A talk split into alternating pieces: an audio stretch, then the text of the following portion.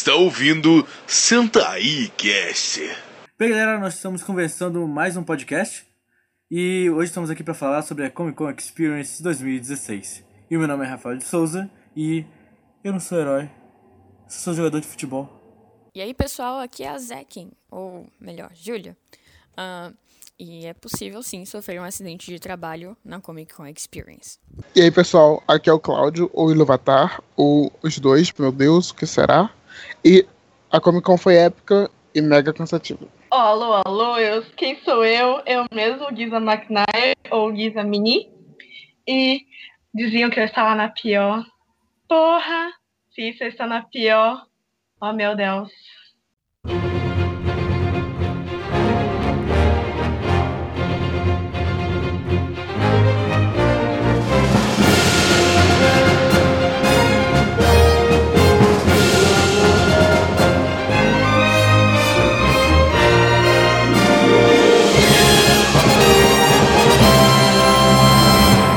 No sábado a Ju que ficou no, no Cinemark, mas eu fiquei no Prime, né? Mas depois a gente vai falar um pouquinho, daqui a pouco, na verdade, a gente vai falar um pouquinho sobre, sobre Power Rangers, que eu também fiquei na coletiva. Mas vou falar um pouquinho do Prime, que eu consegui ver o workshop de podcast, que foi a primeira coisa que eu vi, porque na verdade é, foi divulgado uma ata, né? Tipo, isso na sexta-feira, que o especial de, de Natal de Sense8, que ia ser de, passado na Gobicon é, oficial lá, acabou passando de domingo para sábado, né? E aí, como acabou ficando para sábado, a gente tinha que ter, acabou eu ficando para cobrir lá o dia inteiro. É... E cara, teve o primeiro workshop de podcast que eu vi, achei Achei bem legalzinho, tipo assim, não, não me adicionou muita coisa. Foram mais. Parecia tipo um livro de autoajuda, tá ligado? Várias mensagens motivacionais que você já ouviu em vários lugares. É. Tipo, não me chamou muita atenção. Mas foi legal de uma certa forma de, de um conhecimento diferente, de. E de uma troca de ideias, sabe? Entre podcasters. É, depois teve uma, um negócio de que na verdade acabou não sendo isso, né?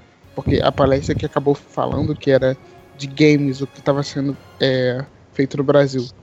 Mas na verdade, o que acabou acontecendo foram os produtores de uma websérie chamada Games Brasil, que é uma websérie de três episódios e tal. E eles exibiram os três episódios lá, na, lá exclusivos. Tem no YouTube, na verdade. Nem foi nem tipo exclusivo, assim.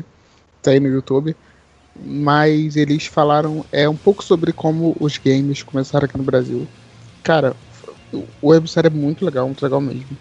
Tem um nível de, de profissionalismo e de boa produção, tipo, excelente, sabe? Até um pouco impressionante. São bem curtos os episódios, também tem uns 12, 13 minutos cada um. E eles falaram bem pouquinho mais sobre como foi todo o processo de produção e tal. Foi bem diferente do que eu esperava. Mas foi muito, muito interessante, sabe? Foi algo diferente de se ver. Depois teve de jornalismo periferia nos quadrinhos, que também foi muito muito interessante no sentido de falar um pouco sobre quadrinhos que são produzidos em periferias, em comunidades e tal. Um dos palestrantes, inclusive, ele é um quadrinista de que veio de uma de uma comunidade carente de São Paulo e ele falou muito sobre, tipo, a dificuldade de Foi bem interessante, sabe? Foi bem mais político essa parte. Muita. Houve muita discussão. Não no sentido negativo, mas uma discussão mesmo propositiva, assim, sobre política e questões sociais, que eu achei até bem interessante. Não esperava, tipo, no meio de uma Comic Con ter isso, né? Mas foi bem legal. E. É, e aí teve o das Furiosas, que eram Mulheres que Chutam Bundas, que foi o segundo ano consecutivo que tem esse painel. Ano passado, eu acho a gente quase viu, eu e a Ju. A gente chegou no final, não foi, Ju? Uma coisa assim, a gente chegou no final, foi, não Nós chegamos no final e o painel é muito bem montado, porque eles escolhem sim, sim. pessoas assim de super representatividade. Tem Pera, eu esqueci o nome dos blogs que participaram. É... Teve o Colan Decote, que eu sei. Teve o Colan, teve uh, alguém, alguma representante da Lady Comics, foi também.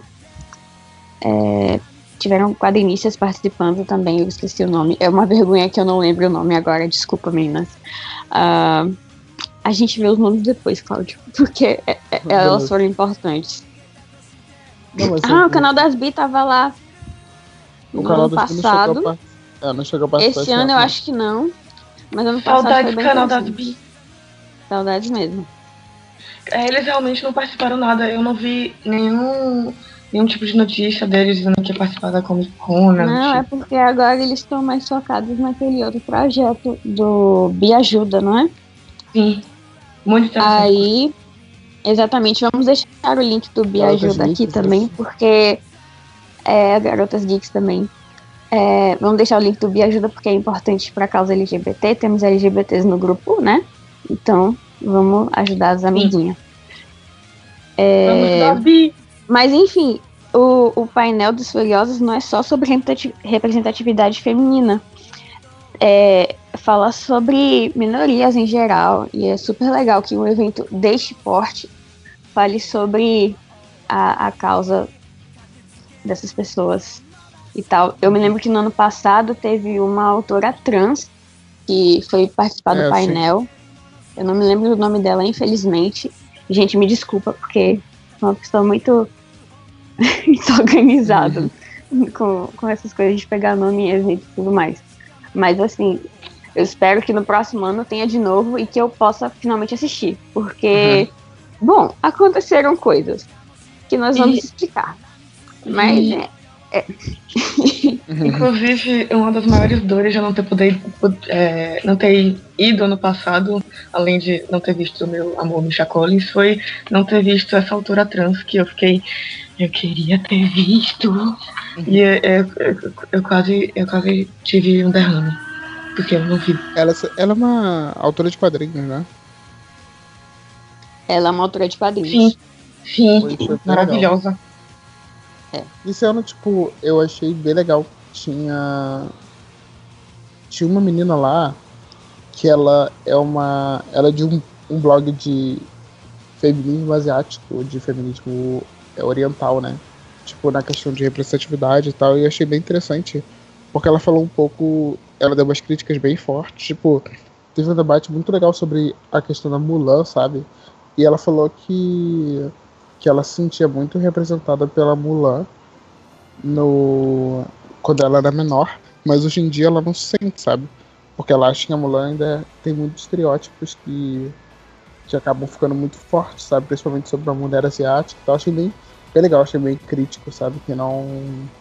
Coisas que eu nunca tinha pensado e que me fizeram refletir um pouco. Eu achei bem uma novidade muito boa, sabe? De você sempre refletir assim, principalmente no evento que você às vezes acaba nem sabendo que vai ir para esse dessa maneira, né? Você acaba fazendo isso, eu achei bem bem legal.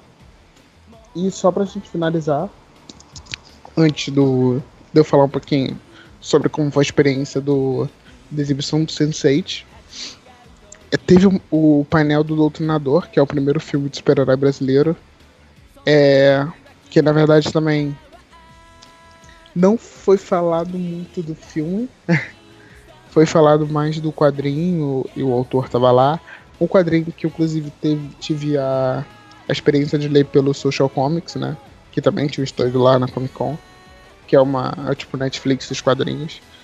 E é um quadrinho muito político e tal, que é um super-herói que meio que mata vários políticos corruptos. E aí teve um debate também bem interessante. Outra, tipo assim, três, três painéis seguidos com debates políticos interessantes. Porque foi falado muito, tipo, é, se o autor tinha objetivo, tipo, um cunho meio fascista, né? Ou se era um cunho anarquista. E ele falou que, que ele não gostava de, tipo, de pensar qual era o cunho que ele queria botar pro quadrinho, sabe? Porque todo mundo já teve uma interpretação diferente do quadrinho. Então ele não tinha o cunho, o que ele pensava em fazer, ele não, não tinha. Não é a ideia que se tornou hoje, sabe? Então acho um negócio bem diferente, bem interessante também. Não filme que. Não, não foi uma. Não gerou uma expectativa gigante pro filme, nem nada disso. Poderia ter sido mostrado algo inédito e tal. Mas foi basicamente isso. E aí? E aí tivemos. Aí pro pessoal, todo mundo que tava lá conseguiu assistir é, o primeiro. O, não, o especial de Natal de, de Sense8. Que foi? Gente, estamos ouvindo? Tô ouvindo. Rafael que escreveu aqui que já volta. Oi? É, Rafael que disse que já volta, mas a gente tá ouvindo. Ah, é, tá. ele saiu um pouquinho, mas a gente tá aqui. Eu mutei Hum. porque, enfim, tosse. Foi mal, foi mal. Não, não, de boa. É, todo mundo que tava lá teve a oportunidade de assistir o especial de Natal de Sense8 que foi liberado há pouco tempo atrás. É, que inclusive a gente teve uma crítica aí antes de sair no site. A gente vai deixar também na descrição. Muita coisa que a gente vai deixar na descrição. É, e, cara, foi. Tipo assim, a gente não, não vou falar muito sobre o episódio assim, que eu acho mais legal o pessoal ver. Mas foi legal, muito legal a experiência, porque a gente. Todo mundo que tava lá acabou que eles tiveram um problema de questão de. Da, do, do local, porque também ia ter um outro pessoal que ia ver que tinha pego a pulseirinha no stand da, no painel da Netflix. No stand da Netflix, falei besteira. E é, esse pessoal ia assistir também. Só que assistir. Ah, na teoria ia assistir todo mundo junto, mas acabou que eles dividiram em dois grupos, né? Que era melhor por causa do espaço do, do Prime, que, é, que não era tão grande assim. E aí, a gente, todo mundo que ia ver naquela hora, acabou que foi passado pro, pro horário mais tarde. Então todo mundo ia sair bem mais tarde lá. E aí, todo mundo ganhou uma pulseirinha pra ir pra sessão de autógrafos de Sense8 no dia seguinte, com os três atores, que foi sensacional. Tô com meu pôster já autografadinho, já pra ser moldurado pô, deixar no meu quarto. Foi, cara, foi sensacional a experiência. E eu achei bem legal da parte da organização da Comic Con ter feito isso. Tipo assim, não foi uma parada de desleixo com o público, sabe? Poderiam ter simplesmente botado pro outro lado, mas fizeram tentaram fazer um negócio interessante pra chamar a atenção das pessoas que estavam lá. Pra meio que dizer, tipo assim, ah, a gente não esqueceu de vocês, sabe? Eu achei bem legal isso. Muito bom da parte da Comic Con ter feito isso. E. Enfim. A gente ainda tá no terceiro dia, né? Isso, aí a gente vai pra parte do, do Cinemark, que aí fica contigo, Ju. Que aí quando a gente chegar no. Só pra ficar. Quando a gente chegar no. na parte do Power Rangers, aí eu falo também do, da coletiva. Beleza? Então, como eu ia dizendo antes, sábado foi um dia de fortes emoções. Ah, a gente teve um pequeno problema com a organização, porque, bom, como vocês sabem, o evento ele deve abrir às 10 horas para todo mundo.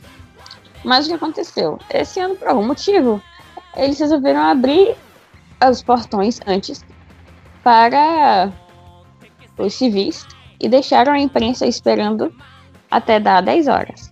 Aí o que aconteceu? A, a tia aqui não pôde entrar pro painel da Ivana Lynch. A gente ficou assistindo na fila lá do lado de fora. Então eu entrei a partir do painel do David Winnan. Eu não consigo ler o nome dele porque tá muito pixelado a imagem do print que me mandaram, gente. É David William, desculpa. Winnan, Isso. do David Winnan, falando sobre trabalhos dele no Senhor dos Anéis, é, no em Esparta e qual é o outro?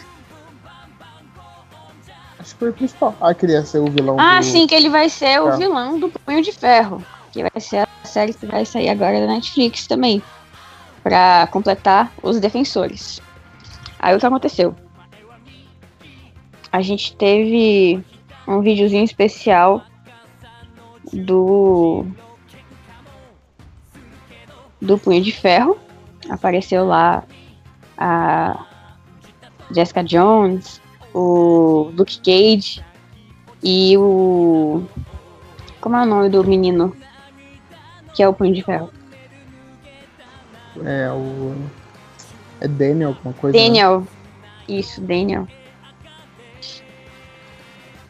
Eu não posso falar Daniel alguma coisa. Daniel calma. Rand. Daniel Rand. Range? Isso.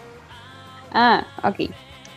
Então, É, apareceu um vídeo promocional do Punho de Ferro com esses três personagens. Apareceu uma sequência de luta inteira do, do Danny lutando lá.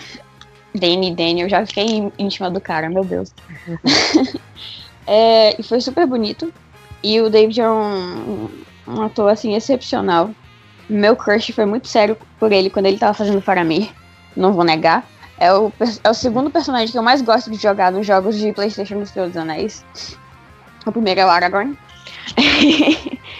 é, e um show de simpatia. Ele falou muito sobre é, questões, mais sobre questões de atuar do que sobre a própria carreira. É, falou muito sobre estar nesse meio nerd, como é, para os atores há uma diferença de público que acompanha eles e tudo mais. E o sotaque dele é fenomenal. Muito bonito o sotaque dele.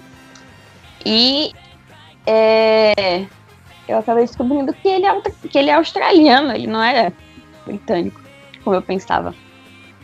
Ele é australiano? Gente, me lembre aí, por favor. Ou é ele ou é o outro ator dos Power Rangers, que eu tô confundindo. Ou os dois calma. são australianos. Ai, meu Deus, calma, calma. Não tá orando essa calma, peraí. Tem o Google, peraí, bater.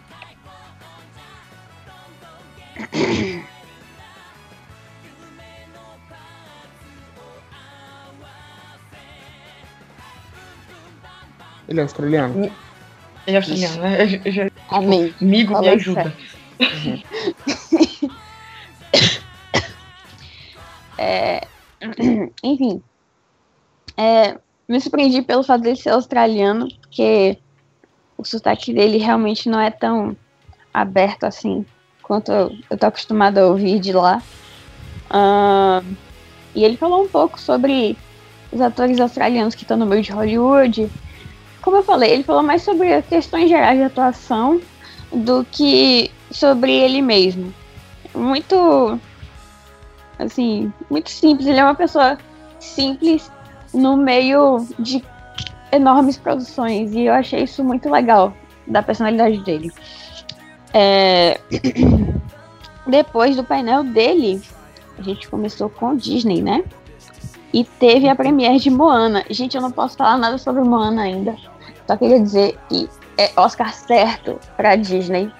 O Lin-Manuel Miranda fez um trabalho excepcional com a trilha sonora. Eu baixei já algumas músicas que estão disponíveis no YouTube do, do filme. E a gente assistiu dublado em português. E, gente, a dublagem desse filme tá linda. Eu amei todas as vozes. Combinaram super bem. A menina que dubla a Moana, ela tá muito de parabéns. Inclusive, eu acho que eu acabei gostando mais da versão cantada é, de uma, um, uma das músicas. Eu gostei muito mais dela cantada em português do que em inglês o que não é muito comum para mim, mas né, aconteceu. E assim, vai ter crítica de Moana antes da estreia, né? Quando a gente já tiver liberado para falar sobre o filme, a gente vai postar lá no site. É, e foi uma surpresa fenomenal assistir Moana e, e ver o quão fantástico ele foi. E logo em seguida teve os produtores de Moana falando sobre a criação do filme que eles viajaram lá é, para as Ilhas Polinésias, eles tiveram toda uma pesquisa cultural. E eu só queria dizer que se vocês querem uma referência do padrão de qualidade, são os mesmos caras que produziram Rei Leão, Aladdin, entendeu? É, que, que mais? Tinham, mais? tinham vários filmes. O Ratinho Detetive também é deles é, A Pequena Sereia. Então, assim, você lembra dessas trilhas sonoras, você lembra dessa produção visual, você lembra dessa. De, de todos os Oscars que a Disney ganhou com o Rei Leão, com a. Pequena Sereia. A própria Aladdin, se eu não me engano, também ganhou Oscar. Então, Sim. assim, são pessoas de peso. A, a forma como eles colocaram a cultura é, Maui, não é? Não sei o nome. Maui. Maui Isso. Né? É. A forma como eles pesquisaram a cultura do, dos polinésios para poder fazer o filme foi. Eu tô começando a ficar rouca de tossir. foi muito bonito. porque a gente tem muito aquela coisa, ah, porque Hollywood e americano produz o mundo de acordo com a visão dele. Geralmente é assim. Só que uhum. eu acho que o Mana foi muito respeitoso em relação a isso. É, e, e, tirou um pouco o estigma sobre tatuagens, eu queria dizer. Só dando uma préviazinha aqui. Eu acho que as crianças vão ficar menos preocupadas sobre fazer tatuagem, talvez os pais também, ou talvez isso gere algum problema. Eu achei bonito. eu vou falar mais sobre isso na crítica. É, enfim.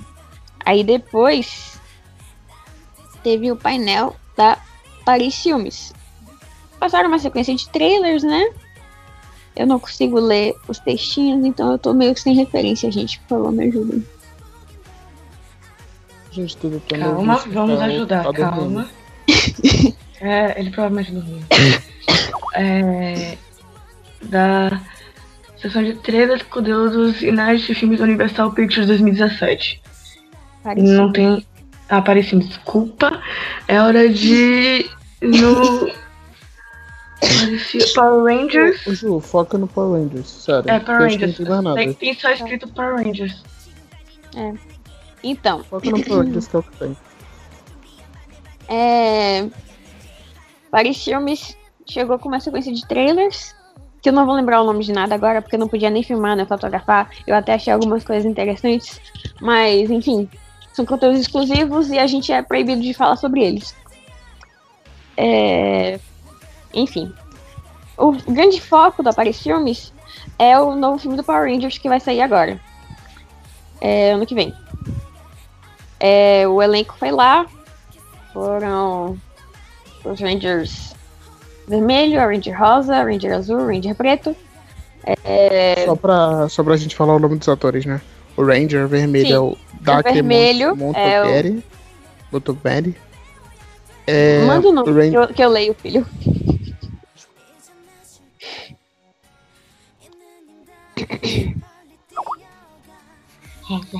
Dark Montgomery. Dark Montgomery. o, o Ranger azul é o Ray, Ray, James, Ray James Sealer, né? Não, pega, é... ele aí de novo. Eu pensei que o nome dele era RJ. Então, Ray J. Não. Eu falo Ray é J. Falou RJ. Aí eu, não, filho, então vamos pronunciar certo, rapaz. Oxente. Cara, eu quero saber que o Rafael dormiu. Esse garoto é um dormioco. Ah, meu Jesus, esse menino vai dormir. Pior que tá gravando no computador dele. Sim, esse vai ficar tipo até amanhã gravando. RJ Cycler. Cyler. Cyler. RJ Cyler. E teve a Naomi Scott e o Ludlin. Isso. Então, assim, uma coisa muito interessante que já começa nessa produção dos Power Rangers é esse elenco totalmente diverso, né? O RJ americano, o Dakri é australiano, a Naomi é britânica, o Ludlin é coreano, é, a Becky G, que faz a Ranger Amarela, ela é latina. A é latina é americana, mas é latina e tem aquela coisa de raízes. Como sempre, os Power Rangers é, sempre colocam muito essa diversidade entre e uma, os seus integrantes. Uma coisa legal que inclusive foi, foi comentada na entrevista coletiva que eu tive lá presente. Também obrigado pessoal da Filmes por ter convidado a gente. É, hum. foi, foi de ter um possível personagem de Power Rangers é homossexual, quem sabe no futuro. E foi hum. comentado de uma certa possibilidade disso acontecer. Principalmente porque esse, eles estão buscando muito mais entrar nesses filmes. E que... É, Cláudio, Cláudio, fala de novo. Oi. Cortou. Cortou. Aqui ficou normal. É, mas... fala. É, só, só, só por via das dúvidas. É, é. fala. É, eles estão procurando. Não, ele disse que a, a possibilidade. Então, há a, possi possibilidade de ter possibilidade um Ranger ou um personagem homossexual. Continue. Cortou de novo. Deve, deve ser problema aqui. Tá cortando pra você, Ju? Não. Quer dizer, cortou Ai. agora, que você falou por. E aí, cortou. Ai, meu Deus. Então, vamos lá. Eles estão buscando a possibilidade de ter muito mais atores diferenciados dentro desses filmes, de ter minorias sendo representadas, é, principalmente é, pela questão que o Power Rangers ele meio que trouxe isso, né, da, com a série do Mighty Uhum. Morphin, e também traz um pouco até com o com os Super Sentais. E isso, tipo, isso foi uma coisa que eles falaram e que se possíveis sequências acontecendo, com certeza terão personagens mais ainda diferenciados do público que o público normal acha, né? De que seriam os Power Rangers comuns, assim, que é geralmente Power Ranger homenzão, hétero, branco. Então, provavelmente teremos novidades disso na franquia. Uhum. É, o elenco também muito simpático. O RJ sempre fazia alguma tirada engraçada. Então, assim, foi bem divertido assisti-los interagindo. Eles pareciam bem unidos. Eles falaram bastante sobre, na gravação, estarem se, se comportando como família. É, eles reexibiram o trailer pra gente, né? Não teve nada novo, pelo menos dessa, dessa parte desse painel. É, falaram sobre como foi trabalhar com a Elizabeth Banks, que eles falaram que Isso. aprenderam muito com ela, que você contracenar com ela é você ter uma aula de prato cheio, assim, sobre é, estar em Hollywood e atuar em Legal, filmes legal. assim, porque para a maioria deles é o primeiro trabalho cinematográfico, né? A Uhum. Becky G é cantora, a Naomi já fez alguns filmes, mas eram filmes Disney. Ah, os outros três, o, o Lud, eu sei que ele trabalha como modelo na, na Coreia. Ah, os outros dois eu não sei exatamente. Mas, assim, são pessoas muito novas dentro desse mercado. E o retorno dos Power Rangers é uma coisa grande. Já é uma coisa que coloca eles muito, assim, em foco. Então, para eles foi muito bom contracenar com ela. Uma coisa que, que eu achei bem interessante também foi que ninguém falou sobre é, é, contracenar com o Brian Cranston, né? Que vai ser o Zordon. Pra quem não sabe, Brian Cranston. É, eles falaram sobre contracenar com o, o Alpha. Como é o nome do ator que tá fazendo o Alpha, gente? David Gilman, né? Dilman, sei lá. Sim, eles falaram muito sobre contracenar com o ator que tá fazendo o Alpha, mas acabaram falando sobre o, o que é tipo. A cabeça. Então, eu acho, eu tô achando que eles não falaram com- sobre o Zordon de, de que eles não podem falar. Tô achando isso. É, provavelmente eles não podem. bem especial que eles só vão guardar pra quando o filme for lançado, Sim. né? Sim. É, tiveram perguntas também sobre a participação de algum Ranger antigo na nesse, nesse filme. Uhum. E eles falaram que nesse filme não, mas quem sabe nos próximos, se tiverem próximos. Uhum. Muito nesse mistério, muito na brincadeira, e todo mundo com muita expectativa, né? Assim, a impressão que deu é que os Power Rangers são aqueles guerreiros que a gente conheceu nas séries, Uhum. mas que eles estão com uma roupagem mais. Isso. Roupagem literalmente, porque você vê pelas armaduras que não é aquele colan. Já Uhum. não é colan, você fala assim, opa, o negócio aqui tá, tá diferente. É, é novo. É. Então, assim, a gente tem muito aquela imagem dos Power Rangers serem uma coisa muito teatral, muito coreografada, até infantil demais pela forma como é a atuação japonesa em Super Sentai. Mas Uhum. que nessa nova versão, eu acho que eles quebram um pouco com isso e conseguem trazer de volta tanto o público antigo quanto chamar a atenção de pessoas que têm essa imagem do Sentai es- estereotipado na cabeça deles. É, e é uma coisa que eu tô desconstruindo bastante de uns tempos pra cá, eu gostaria de dizer. Lendo o mangá do Ultraman, que também tá sendo pela JBC, e vendo essa evolução dos Power Rangers. Então, se você tem preconceito com Super Sentai, você precisa ver essas duas coisas. Pra poder, talvez, abrir um pouco sua mente. E falando um pouco sobre a coletiva de imprensa, cara, eu escrevi com mais detalhes, né? Tem um post meu no, no blog que a gente também vai deixar na descrição com um pouco mais de detalhes do, do filme que eles falaram lá. Mas o que Essa mais vai ser a maior chamou descrição atenção- de post que a gente já fez no podcast. Mas o que mais me chamou a atenção foi o. Foi tipo a interatividade do elenco, sabe? Foi muito legal isso, cara. Muito legal. Eu não esperava, tipo, ter um elenco tão em conjunto, todo mundo muito harmonioso, sabe? Todo mundo parecia muito amigo um do outro. Não sei se foi uma parada, tipo, que eles mega treinaram pra fazer bonito, mas se treinaram, ficou muito bem, bem feito. Porque foi sensacional, cara. Tipo, eu me empolguei muito pela empolgação deles, sabe? E isso foi um negócio que me chamou muita atenção.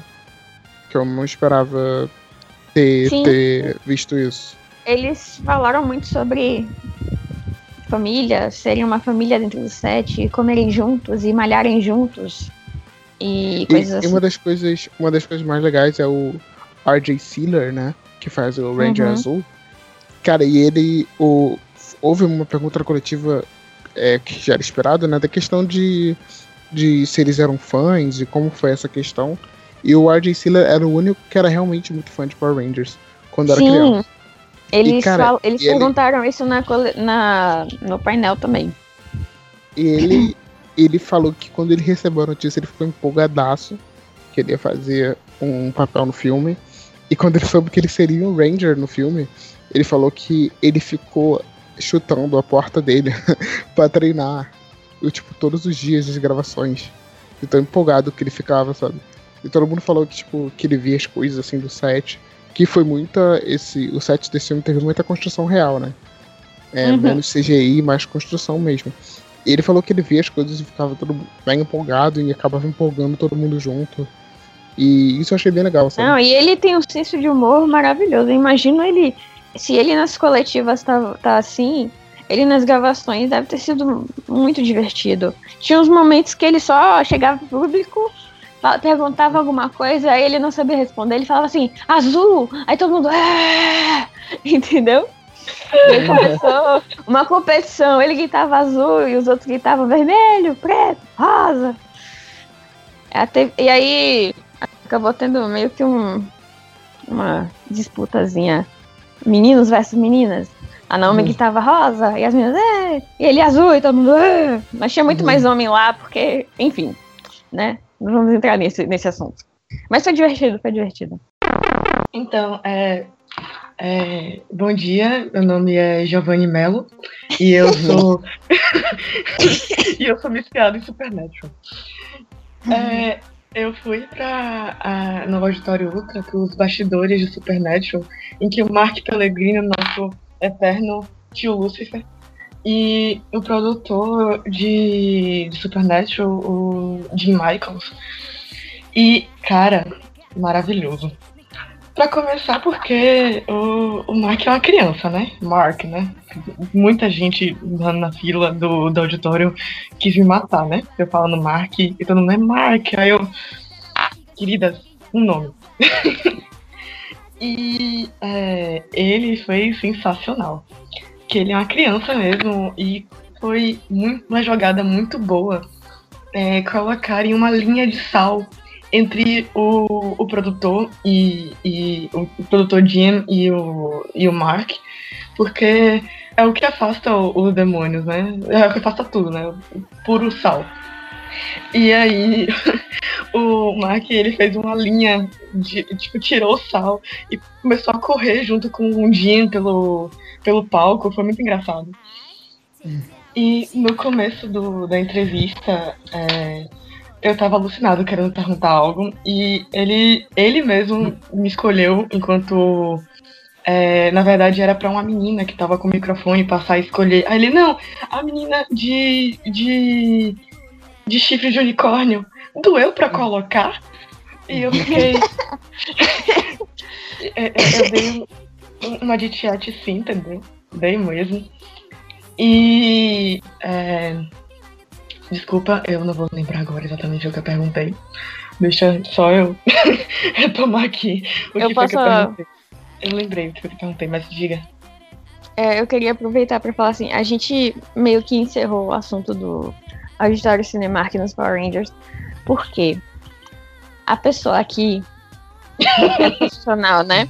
Então, assim, na hora que abriu o portão da imprensa, como eu falei pra vocês, a imprensa ficou presa até as 10 horas é, pra entrar, eu tive que sair correndo. No que eu saí correndo, deu um. Deu muito ruim na minha perna e eu distendi um músculo.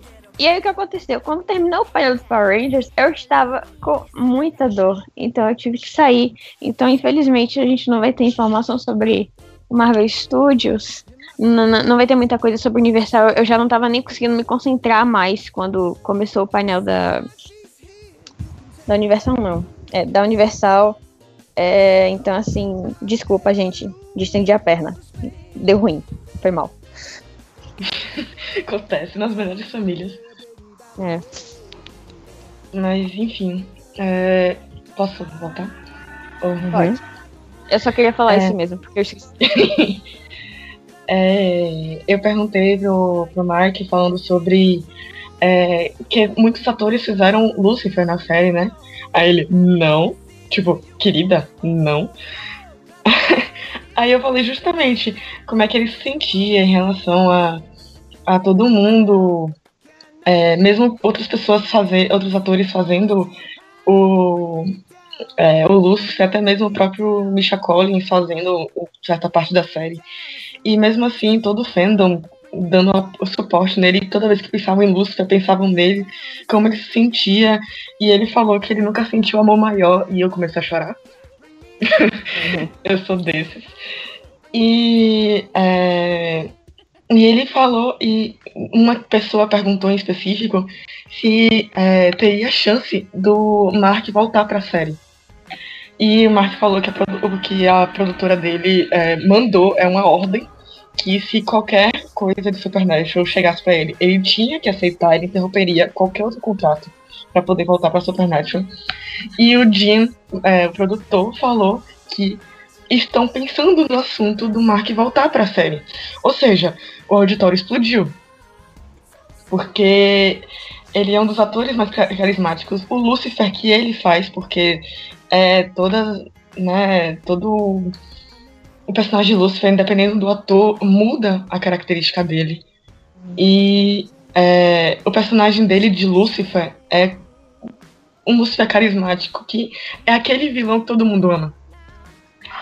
E aí o auditório explodiu, eu explodi, o mundo explodiu. E foi sensacional, inclusive, tirar foto com ele.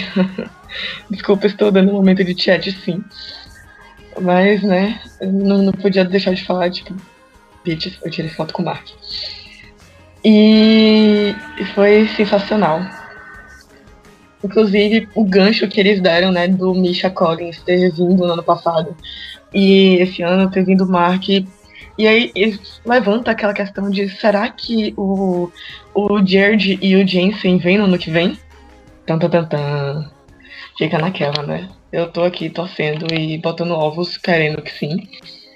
E se vierem eu vou gritar em casa, eu vou ficar gritando eh, eh, em loop até a Comic Con, talvez lá mesmo. É, é uma coisa que é interessante da gente ver, né? Porque desde o começo da Comic Con Experience, eles têm algumas tradições. E o que se manteve esse ano foi. é, no primeiro ano a gente teve o ator que fez o Sam, representando o Senhor dos Anéis. Depois a gente teve o John Rhys Davis, que fez o Gimli. Esse ano a gente teve o. Meu Deus, já esqueci o nome do homem. David Winnan, que faz o Faramir. Então a gente fica assim, ah, ano que vem vai ter outro ator do Senhor dos Anéis? Pode ser que sim. E aí, no ano passado teve Misha Collins. Esse ano teve o Mark. Então, na que vem vai ter outro Supernatural. ator de Supernatural? Pode ser que sim. Então é uma Aí coisa fica assim. naquelas. Hunters é. estejam apostos, enchem o Twitter do, da Comic Con Conspiracy pedindo isso. E é provavelmente que sim, eu estarei lá, inclusive, pedindo. É, vamos lá, que vamos conseguir ter essas delícias aqui também no, no Brasil. Inclusive, sigam a gente no Twitter, vai estar tudo na descrição. Sim, eu- eu vou, inclusive, encher o, o Twitter com é, GIFs da nossa maravilhosa Charlie. E. Charlie! Sim, maravilhosa. Maravilhosa. Inclusive, eh, perguntaram pro Mark que é, personagem é, ele iria reviver na. Poderia, se ele pudesse viver na série, quem ele reviveria? Gritaram em coro a Charlie, porque a Charlie é maravilhosa. Mas ele falou a Joe e eu quase tive um ataque do coração. ah, acontece. A vida tem dessas. Mas enfim, vamos encher o Twitter da, da, da Comic Con pedindo eles, e é provável que sim, vamos ter esperanças. Amém? Amém. Amém.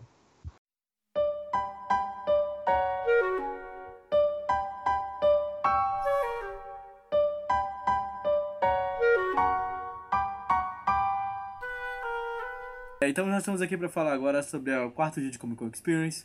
E a gente vai começar falando da parte que mais alegrou o dia, tirando as coisas que aconteceram no painel principal e nas entrevistas, é claro, que foi concurso de cosplay, né, Gi? O que, que você tem a falar sobre o concurso? Acho que foi um dos concursos que você pode dizer que você mais se animou e teve a felicidade de fazer parte, né? Com certeza, principalmente por eu ser cosplayer há quatro anos, né? Ver esses cosplayers maravilhosos de perto. E foi a primeira vez que eu participei, como eu já disse, né? Já foi a primeira vez que eu participei de um evento tão grande. E com um evento tão grande vieram também cosplayers e cosplays é, grandes. Principalmente com a ganhadora que, olha, a Jaqueline Fernandes com a Sarah Kerrigan de StarCraft. Meu Deus. O que eram aquelas patas? Que eu é, aquelas patas de aranha? Porque eu não, não, não, não jogo StarCraft. Mas olha toda aquela textura na roupa dela que parecia que era a pele dela. Eu me arrepiei. Porque esse cosplay tava perfeito. Merecia o prêmio. E além de- desse cosplay da, da, da, da Jaqueline, teve também a Albani e o Carlos Paiva, que eram a Muriel e o, e o Eustácio de Coragem com o Covarde, que emocionou todo o evento. Todo mundo parava pra tirar foto. E, e principalmente a gente, né, né, Rafa, que viram, que nós vi- vimos eles na fila, não é mesmo? Meu Deus, o que, que aconteceu naquele dia de fila? Na verdade, a gente viu é, o pessoal é, do Cão Covarde, né? É, o casal dos velhinhos, meu Deus do céu, eles, a gente viu eles, foi acho que na sexta-feira a primeira vez, que quando eles vieram só pra dar uma volta no evento e tal. Cara, a Comic Con foi abaixo porque, mesmo logo na entrada, as pessoas começaram a levantar o celular, sabe? No sábado no domingo, sábado e domingo foi mais ainda, porque quando eles passavam a galera já sabia que era eles, então o pessoal gritava mesmo. Sério, era muito divertido e sinceramente foi um dos cosplays mais fofos e mais assim, digamos, sinceros que eu já vi na minha vida.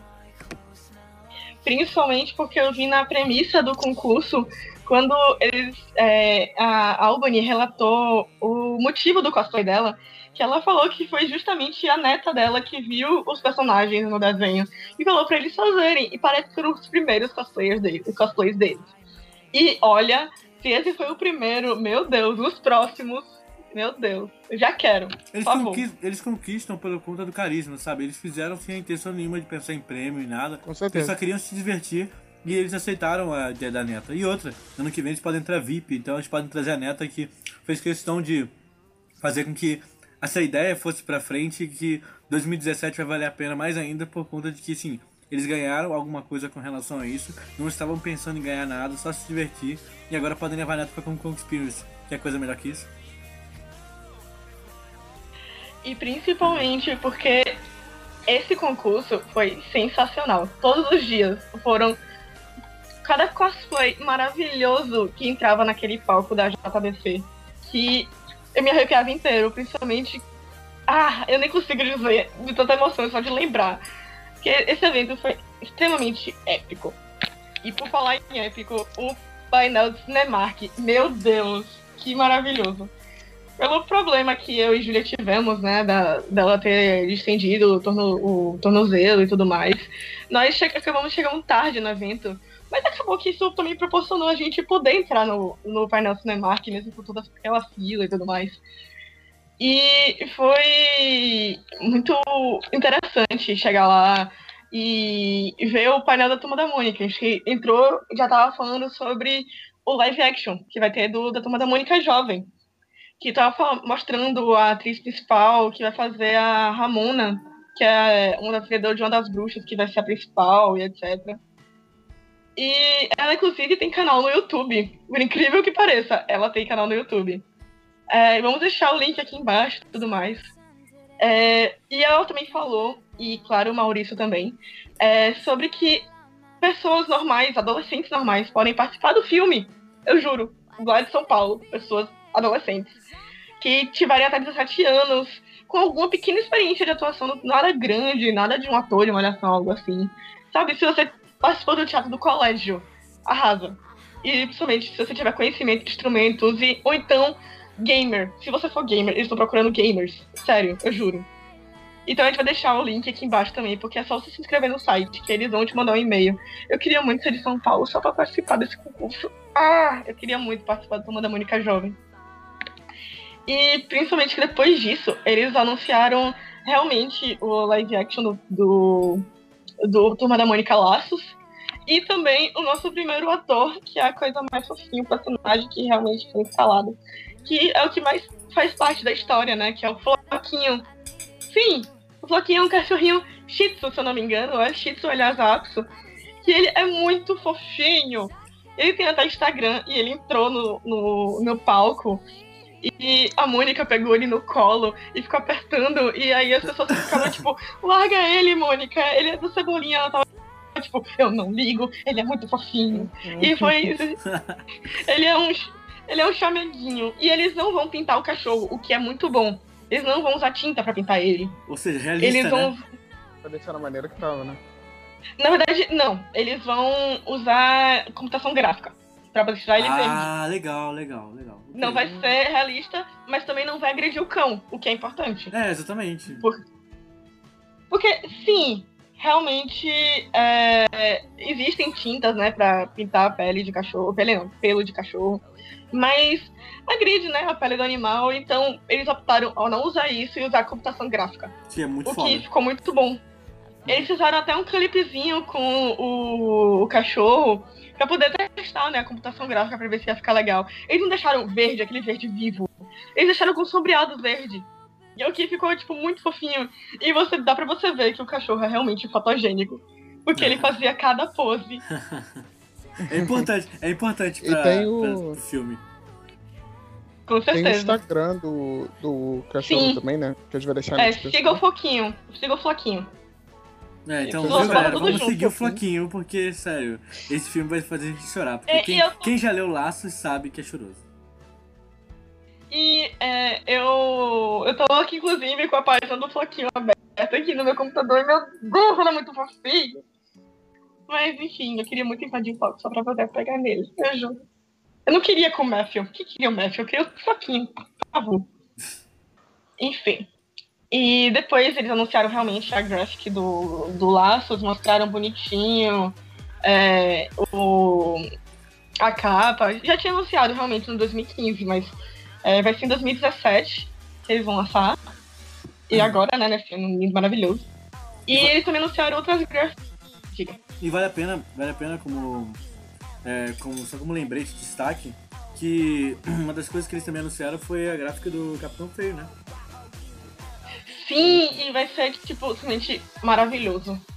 É, e é bom, Porque- é bom. Não, é bom, é bom, desculpa interromper, Gi, mas é bom deixar super claro que a importância do quadrinho nacional aqui nesse podcast, porque não só como Comic Experience é um evento internacional, mas ele também serve para divulgar muitos trabalhos nacionais que são pouco reconhecidos. E não que a gráfica MSP seja pouco reconhecida, pelo contrário, ela vai crescer tipo o triplo do que ela já cresce por conta da quantidade de gente que tem lido histórias tão diferentes que eles têm tratado, sabe? É, o Maurício escolheu a dedo esses desenhos, sério, é maravilhoso. Quem ainda não leu o Gráfico MSP, pelo amor de Deus, vai na vai em qualquer livraria mais próxima, sabe, Cultura da Vida, ou até Saraiva, ou até uma banca de jornal. Se você vê uma capa assim, de preferência capa dura, né? É, que é uma das melhores edições. E aí escrito assim bem do lado na esquerda, Gráfico MSP, não pense duas vezes, compre, porque são histórias sensacionais. Tem a história do astronauta, que na minha opinião é uma das melhores histórias, pelo menos a história 2. Tem, tem a história do Jotalhão, que é, é, é, cara, é outra história sensacional. Tem a história do, a última história foi do Penadinho. Então, e tem laços, são- histórias de chorar, algumas são pra você refletir, outras são E sobre o- sociedade. Então, cara, é realmente uma, uma época muito boa pra quadrinho nacional também. E eu acho que a Comic Con fez simplesmente isso crescer absurdamente. E o melhor, né? ela divulga quadrinhos, quadrinistas nacionais, né? Porque é tudo feito por quadrinistas do Brasil mesmo. Então isso divulga novos trabalhos, novos artistas que você pode conhecer, que não tem tanto destaque na mídia, mas que são tem histórias sensacionais, às vezes que a gente nem nunca ouve falar, né? E além dessa, né, do, do Capitão Feio e a Laços, eles também vão lançar é, uma dos quatro mesmo, né, os quatro principais, e a do Jeremias. Quem esperava que ia ser o Jeremias que ia ganhar uma graphic novel? E também outro personagem que agora, depois da Turma da Mônica Jovem, virou queridinho de muita gente. Foi o Chico Bento, que também vai ganhar uma graphic. E vai Cara, ser. Eu adoro, eu adoro. Porque, na verdade, na verdade, o Chico Bento tecnicamente já tem uma graphic, só que não é meio solo, né? Infelizmente não é só do Chico Bento. Tá escrito Chico Bento, só que tem outras pessoas na história. Tecnicamente, o Gustavo Duarte foi que fez a, a, a história. É uma boa história. Só que, assim, de todas as gráficas nesse SP, não é uma das mais fortes é boa, é diferente. É, o nome é Terror Espaciar e foi lançado em 2015 ou 14, se eu não me engano. Não, 14, 14. foi lançado na Bienal, por sinal, eu tava até lá. Tirei foto com o Gustavo Duarte, por sinal. E cara, é, muito foda.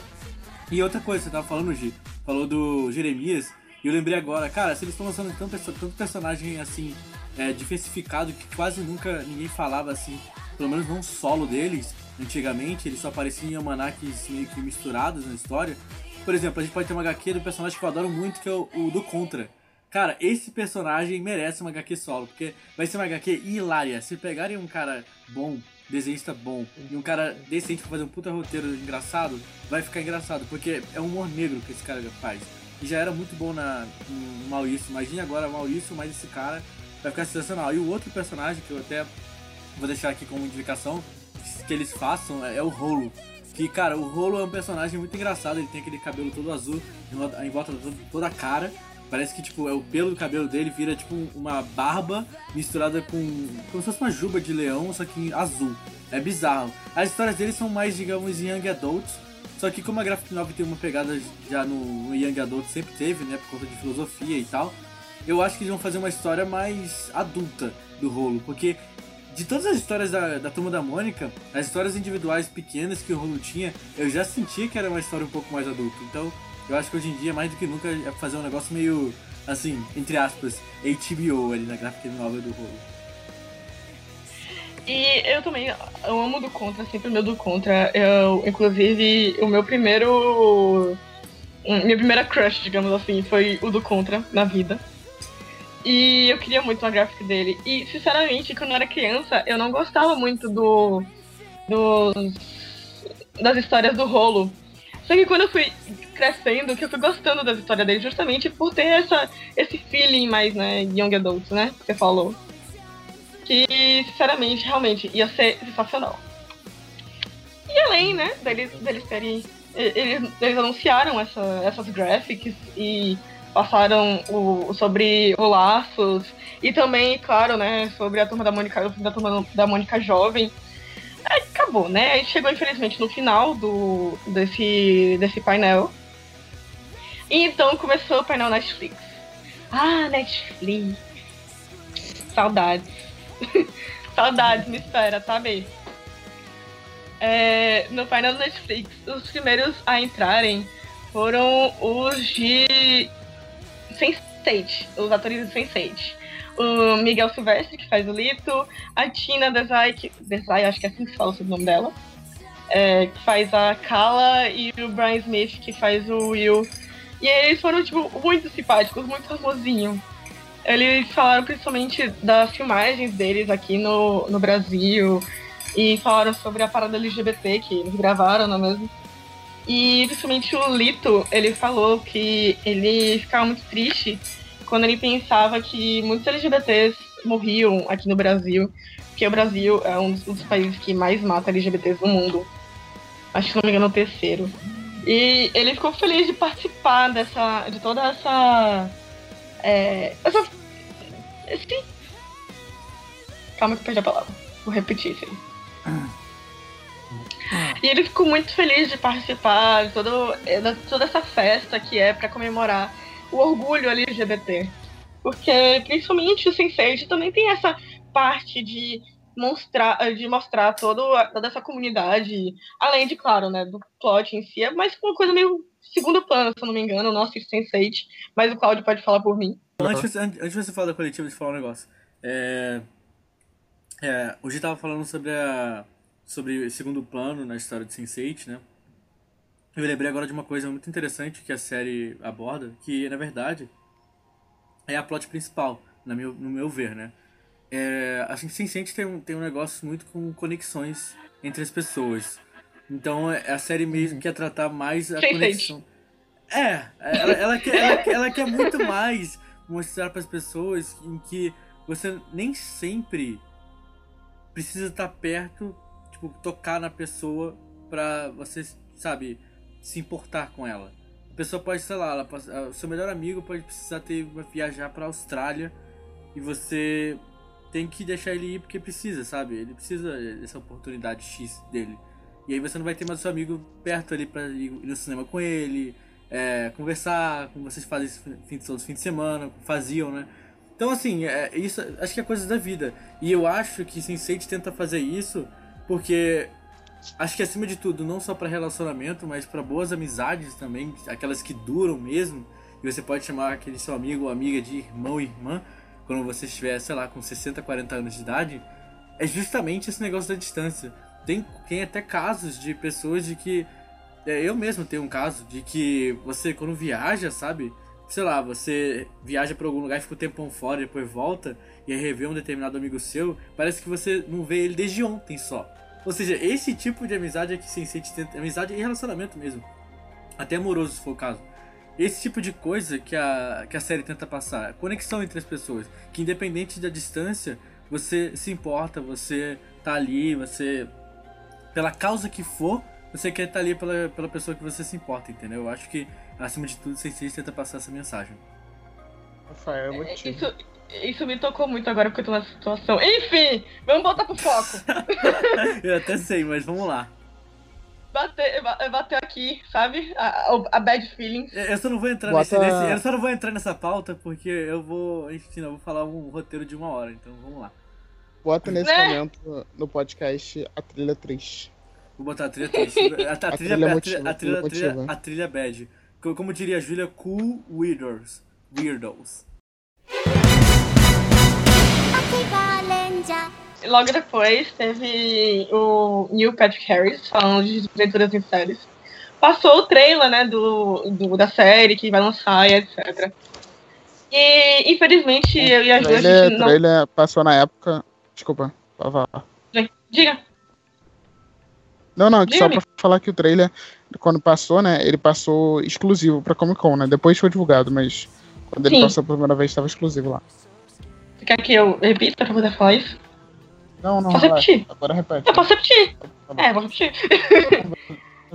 Logo depois de Shadowhunters que eles saíram, e infelizmente chorei muito. é, o Neil Patrick Harris entrou com falando sobre desventuras em séries e apareceu o primeiro trailer do, da série, que era exclusivo do, da Comic Con. Logo só depois é que saiu para todo, todo o público, mas arrepiou inteiro, porque aquele trailer foi muito bom. E infelizmente eu e Ju, a gente não pôde ficar inteiro o, pro painel do, do Neil Patrick, porque teve todo aquele problema, né, dela, dela ter estendido o pé e tudo mais.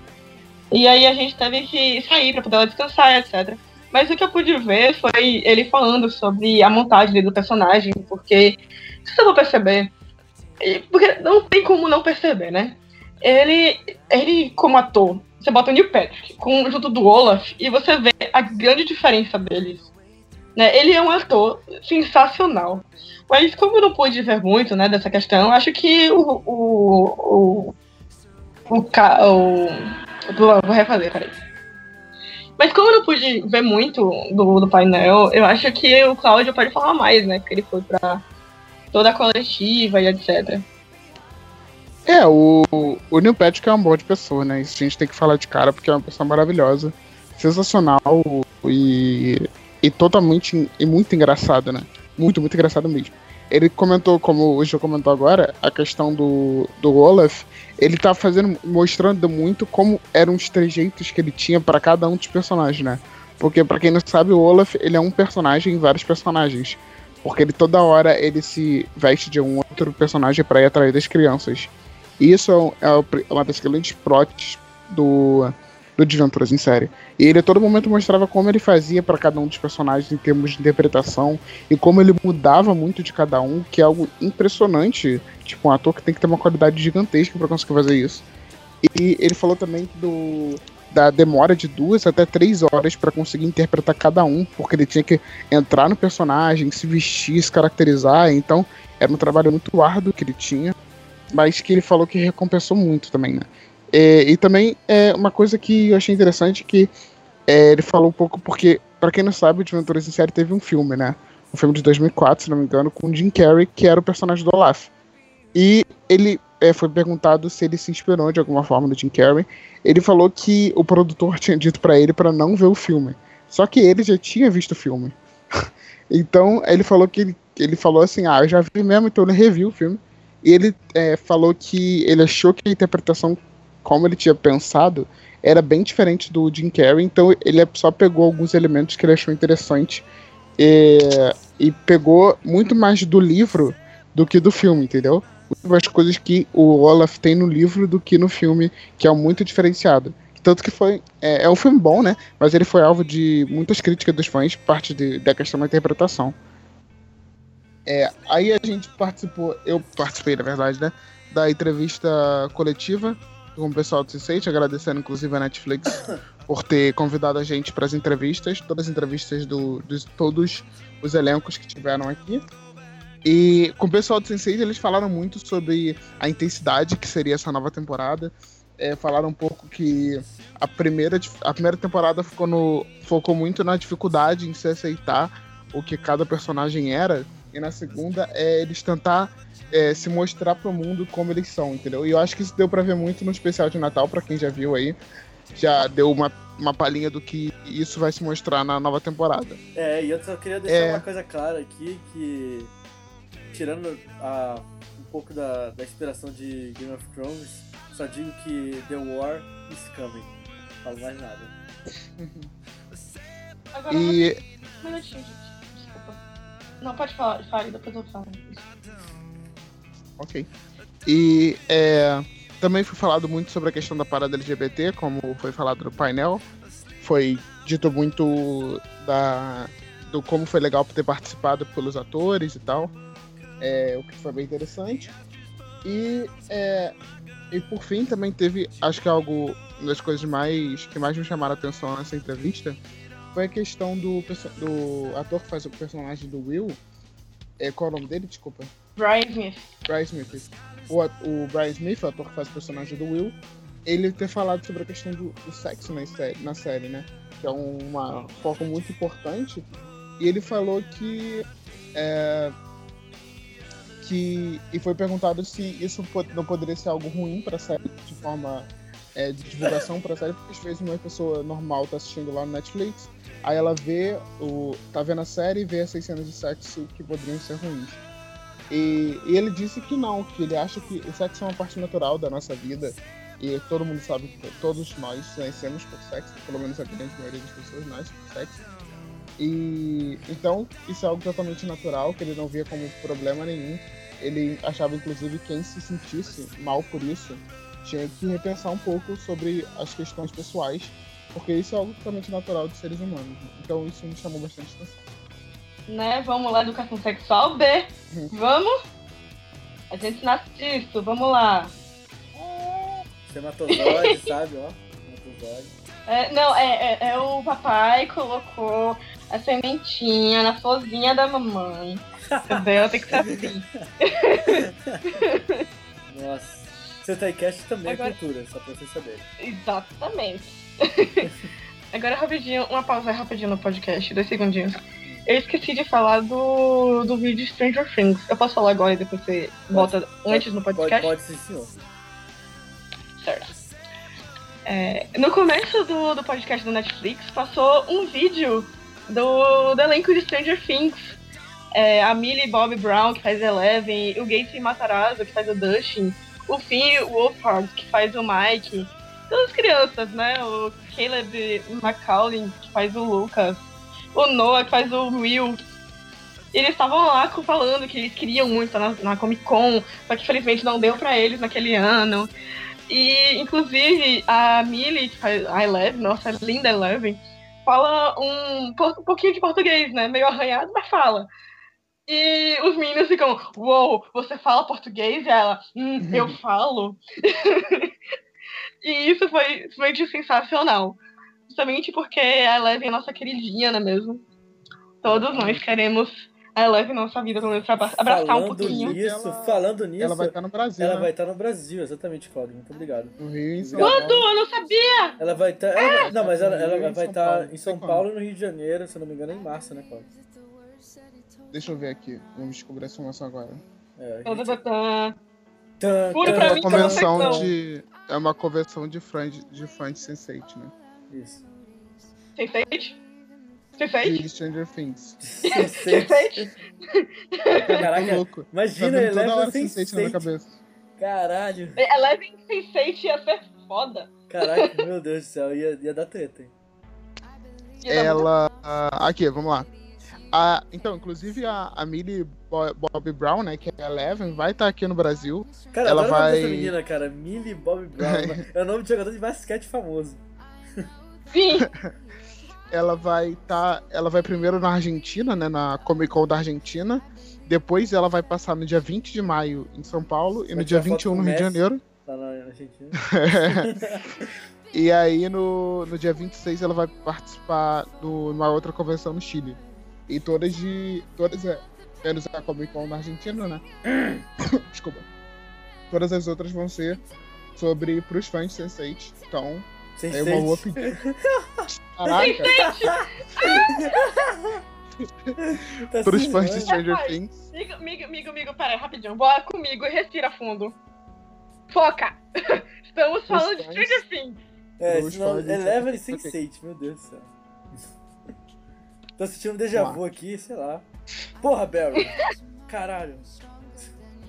Pros fãs de Stranger Things, aí então, é uma boa, ótima pedida pra conhecer a Eleven, a maravilhosa Eleven. Millie Bob Brown. Perfeito. No Brasil. Nesse ano de 2017. Yes. 2017 tá maravilhoso. Não, já Quero muito. direito já. Hyper! como, como diria, como diria a nossa piada interna, Burr! Ai, que horror! Ai, gente, não, pelo amor de Deus, corta isso. pelo amor de Deus. Nunca te pedi nada. tá, agora é sobre o quê? Agora é. É, Painel ainda. é- Agora é Shadowhunters. Não, é 3%. Shadowhunters não, não. É qual agora? 3%. 3%. Ah, tá 3%. Let's go. E logo após Sense8, no, no painel Cinemark, teve o elenco de 3%. E olha que pessoal maravilhoso. A Bianca Comparato, o Rodolfo Valente, o Michel Gomes, a Viviane Porto, a Vanessa Oliveira, aqui delay, a Vanessa Oliveira, o Rafael Lozano, todos maravilhosos naquele palco sensacional, divando, principalmente quando a Vanessa entrou que o pessoal foi a loucura, porque todo mundo tem essa hype pela Joana que nosso amigo Cláudio não consegue entender. É meio- Não, olha só, vou falar novamente. Eu adoro, adoro a É. atriz. Explique. Mas, mas, gente, calma, as pessoas têm que ter calma. As pessoas às vezes são loucas, tá? Os, o mundo às vezes é bem louco, cara. Ela, tipo, é uma ótima personagem, mas. E, e falei besteira, é uma ótima personagem também. Mas, e como atriz também é excelente, mas ela não é amável, não, gente. As pessoas são bem doidas. A, a Vanessa realmente foi sensacional, né? E eles falaram sobre toda a questão de preparação de personagem, principalmente o Michel Gomes, que faz o João, né, o cadeirante da série, que ele, no começo, ele mexia a perna, né? Porque quando a gente tem os ele não é cadeirante, pra quem não sabe, ele anda.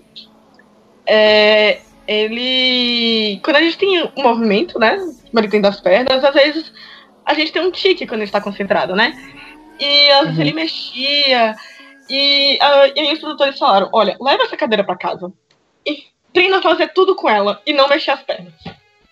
E aí, depois de muito tempo ele treinando em casa, etc., e ele foi percebendo que realmente é uma dificuldade muito grande você ser realmente cadeirante. E uhum. É, você tem toda aquela tudo nas costas, o problema dos músculos se atrofiando. Porque dói, gente, quando a gente para de usar alguma coisa. Alguma parte do corpo. Dói. E ele falou de um momento constrangedor, que foi. E como ele tá fazendo. Ele tava fazendo tudo na cadeira de rodas. É, e às vezes ia, esquecia que ele tava na cadeira. E ia pra rua com ela. E aí teve um constrangimento dele estar na cadeira. Ele viu um cadeirante na frente dele.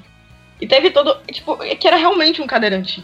E alguém da, da, do elenco falou com ele. E aí ele se levantou. E aí o cadeirante ficou, tipo, meio. Sabe? Como se estivessem usando um, um, a deficiência dele. Como se ele fosse fazer alguma coisa com aquilo. Uhum. E ele se sentiu mega constrangido com aquilo. E, enfim. Foi realmente. Só de pensar nisso já me deu um constrangimento. Com certeza. E, é complicado. Uhum. E além disso, a Viviane, nossa maravilhosa Viviane, que ela já é, é junto com o João Miguel, e já são, a Zezé Mota também, já são atores há muito tempo. A Mel Frank, desculpa, mas o nome dela é muito complicado de falar, sobrenome. Amor, desculpa, Mel alguma coisa.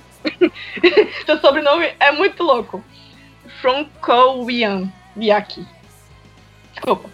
Eles são atores já de peso e tal. E ela brilhou né, na série. E ela falou que no Instagram e no Twitter mandavam para ela áudio do, e vídeos de, de outras pessoas de outros países vendo a série em outros idiomas, dublado. E que ela achou isso sensacional, porque quando a gente pensa em uma série do Brasil, a gente pensa, porra, não vai dar, não vai dar hype em nenhum lugar. Uhum. Mas, na verdade, fez uma grande hype nos Estados Unidos, em vários países do, do, da Europa. É, e, sabe, você. É, ela falou que ouviu um áudio de uma pessoa dublando ela em japonês. Só você ter ideia. Como foi. Foi sensacional.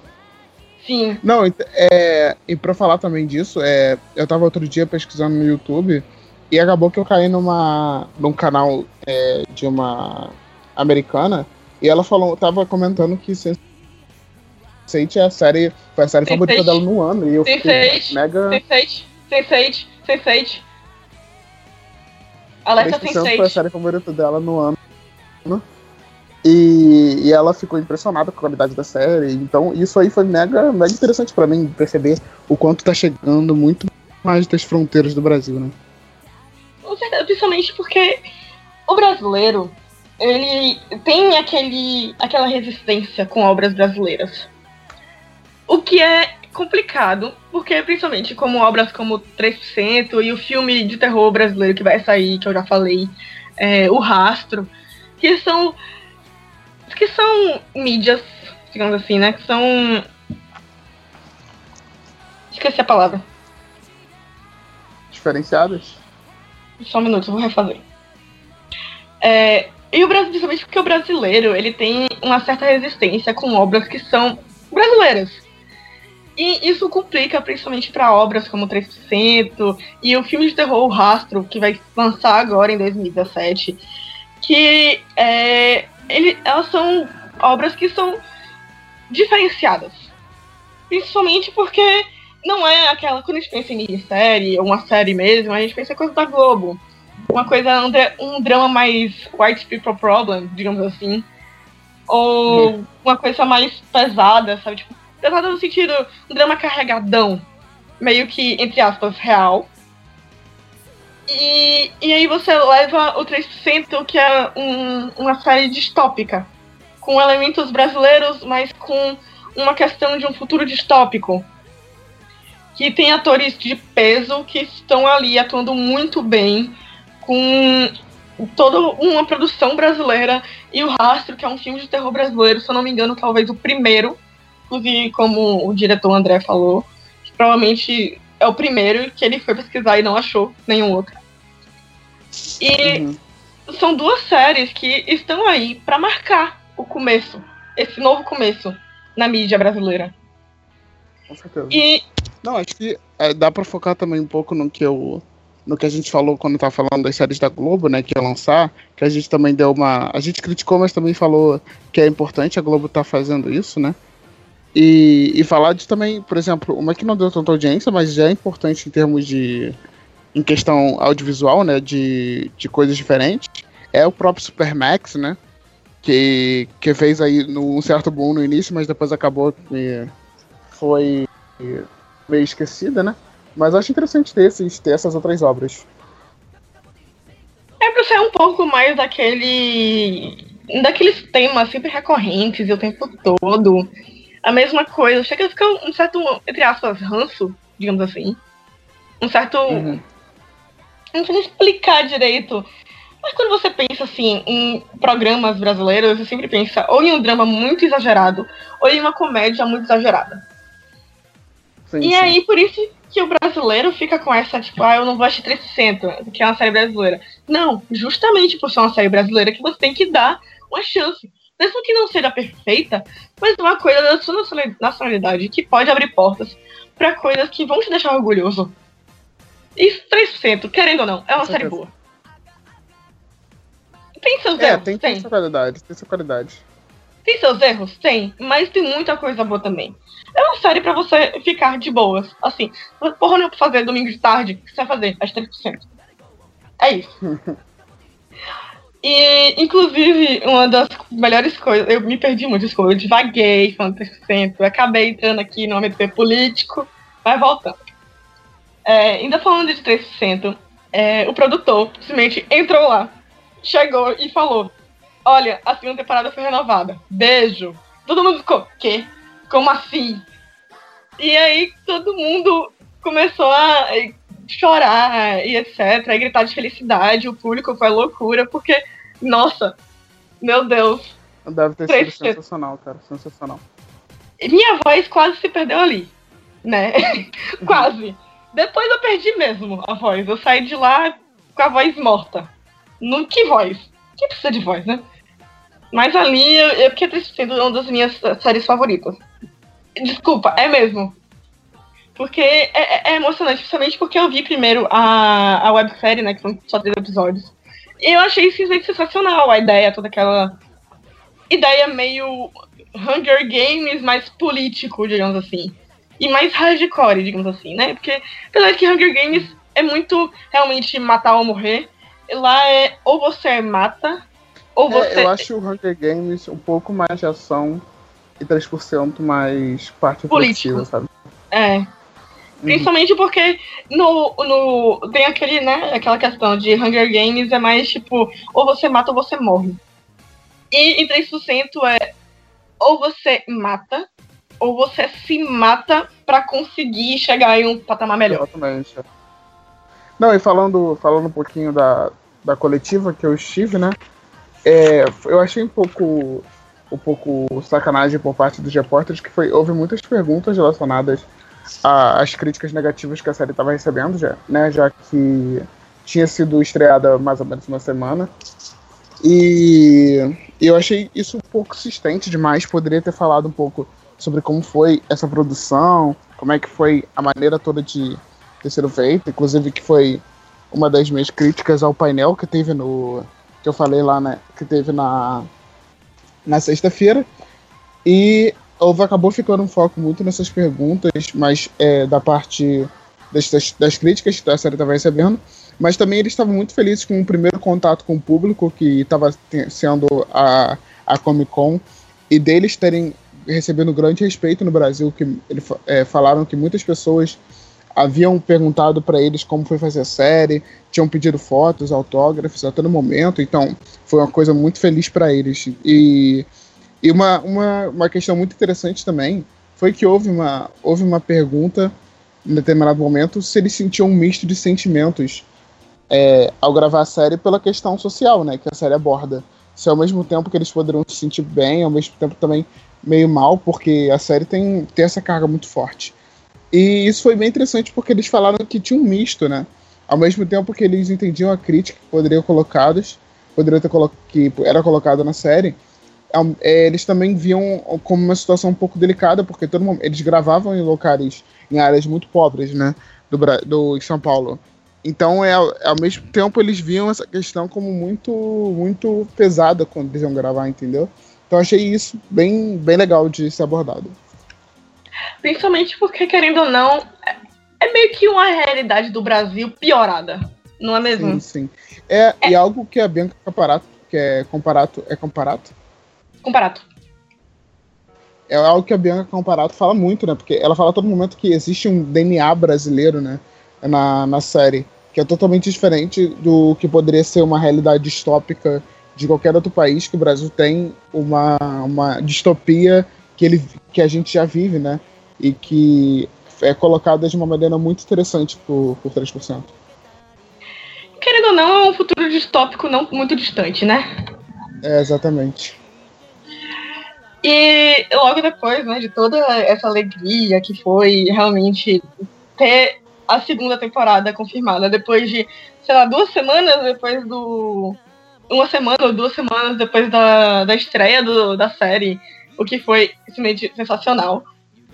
É, acabou, né? Infelizmente, espero que sair. Mas antes de falar sobre o próximo, é, o próximo elenco, eu queria deixar também um, um pensamento, né? Que, como o Cláudio falou é, na coletiva, foi muito dito sobre a questão do, das críticas negativas. E se você pensar, as críticas negativas vieram mais do Brasil do que de fora. Podemos tirar uma coisa disso, não é mesmo? Acho que uhum. o Brasil tem muito aquela questão do da autocrítica, digamos assim, que precisa uhum. ser revista. Vamos trabalhar bem, vamos. Enfim. É, logo depois de 60 veio a parte que eu estava já no chão, querendo que chutasse logo, que foi o elenco maravilhoso de Shadowhunters que veio a Catherine McNara, o Matthew Daddario, o Dominique Sherwood, a Emedora Tobia e o Alberto Rosende, que foram perfeitos. Eu simplesmente amei demais eles. É, eles falaram muito sobre a questão da primeira vez deles aqui no Brasil, e a Catherine falou que o Harry, que faz o Magnus, ele não pôde estar lá, infelizmente mas que ele queria muito estar. E os, claro que os fãs foram a loucura, né? Porque Malek é vida. Pra quem não sabe, Magnus e Alec igual a Malek. E é um casal canon do, do, do seriado. Ah, maravilhoso. E eles falaram bem brevemente sobre a questão da, da segunda temporada. Porque, porque agora, não, no dia da gravação do, desse podcast, que é dia 2 de janeiro, está lançando a primeira, o primeiro episódio da primeira temporada de Shadow, não, da segunda temporada. Volta. Principalmente porque no dia de, de gravação desse podcast, o dia 2 de janeiro, está sendo liberado o primeiro episódio da segunda temporada de Shadowhunters. E logo depois de terminar a gravação, eu vou o quê? Isso mesmo, sentar a budinha e assistir Shadowhunters segunda temporada. Que vai ser, como eles mesmos falaram, é, muito focado em Malek. Ou seja, todos os fãs foram loucura. E, e muito, muito mesmo. Também, é, e for falado também que vai abordar não necessariamente o segundo livro, mas o do primeiro elementos do primeiro até o sexto livro. Ou seja, podem esperar muito Malek mesmo. e vai ser uma coisa realmente parece que vai ser mais dividida e também mais adaptada pelo que deve perceber, né? Que aqui vai ter coisa do segundo, do primeiro até o quinto livro, vai ser uma coisa mais. Você pode esperar. Uma coisa mais sutil. Não vai ser, tipo, realmente é, adaptação é, literal da obra. Vai ser uhum. algo mais é, líquido, digamos assim, mais. É, sim. esqueci a palavra, me ajuda, né? amigo. sim. E Inclusive, o Dominic, que faz o Jace, ele citou que na segunda temporada o Jace vai precisar de um abraço as coisas que as coisas estão acontecendo. E aí o Matthew falou, você quer um abraço? Aí o Dominic falou, sim, eu quero. Eles se levantaram, se abraçaram, o público foi loucura. Foi maravilhoso. Inclusive, eles estavam falando sobre as separações de cada personagem, né? Porque, quem não sabe, o Alberto faz o Simon. É, vai assistir a série, tá, Binho? Ele vira é, vampiro depois de um tempo, infelizmente spoiler, mas ele falou sobre isso no painel. Ele falou que ele teve que assistir muitos filmes de vampiro pra se inspirar e fazer um vampiro melhor. Ele não assistiu Crepúsculo, mas ele assistiu mais filmes de vampiro clássicos. E leu, claro, obviamente, todos os livros de, de Instrumentos Mortais. Inclusive, todos eles assistiram para poder se basear em, em algo. Magnus e, e, Oh, Magnus, meu Deus. O Harry e o Matthew leram, inclusive, as crônicas de Magnus Bane, que é um, um prequel, digamos assim, do. Não é um prequel, é uma continuação meio prequel, digamos assim. Quem não sabe, ou prequel, como diz, né? Prequel ou prequel. É tipo uma história antes do que está acontecendo. É, ele é meio que uma continuação e um, em um prequel do, do Instrumentos Mortais, mais focado em Malek. Mais focado no Magnus, na verdade. Mas óbvio que tem elementos Malek ali, não é mesmo? E. E eles, inclusive, leram para poder se basear mais na relação deles dois. E, obviamente, o público sempre morre com Malek. E depois tiveram mais conversa, né, sobre a questão toda a série. E uma coisa que me deu um pouquinho de raiva é porque o. o a, a tradução simultânea, né, que era pela voz e aí ia traduzir automaticamente. Ele traduziu os nomes dos personagens errados. e eu ficava rindo. E tendo aqueles ataques de agonia, sabe? Por exemplo, não era Alex, era Alex. Não era Jace, era JJ. E aí, tipo, Nossa. tinha. É, e aí tinha essas, essas coisas, sabe? Que me davam Errinhos agonia. básicos já. É aqueles erros maravilhosos. E, tipo, ok. E, tipo, ele chamava Jace, ele chamava Jay, mas, tipo, sabe? Enfim, Uhum. erros que poderiam ser consertados, digamos assim. É, Você sim, coloca- com certeza. É, e aí, logo depois, a Emerald, que faz a Isabel, ela pediu pra todo mundo fazer desafio do manequim, do todo mundo do auditório. E aí ligaram a luz do, do- da plateia.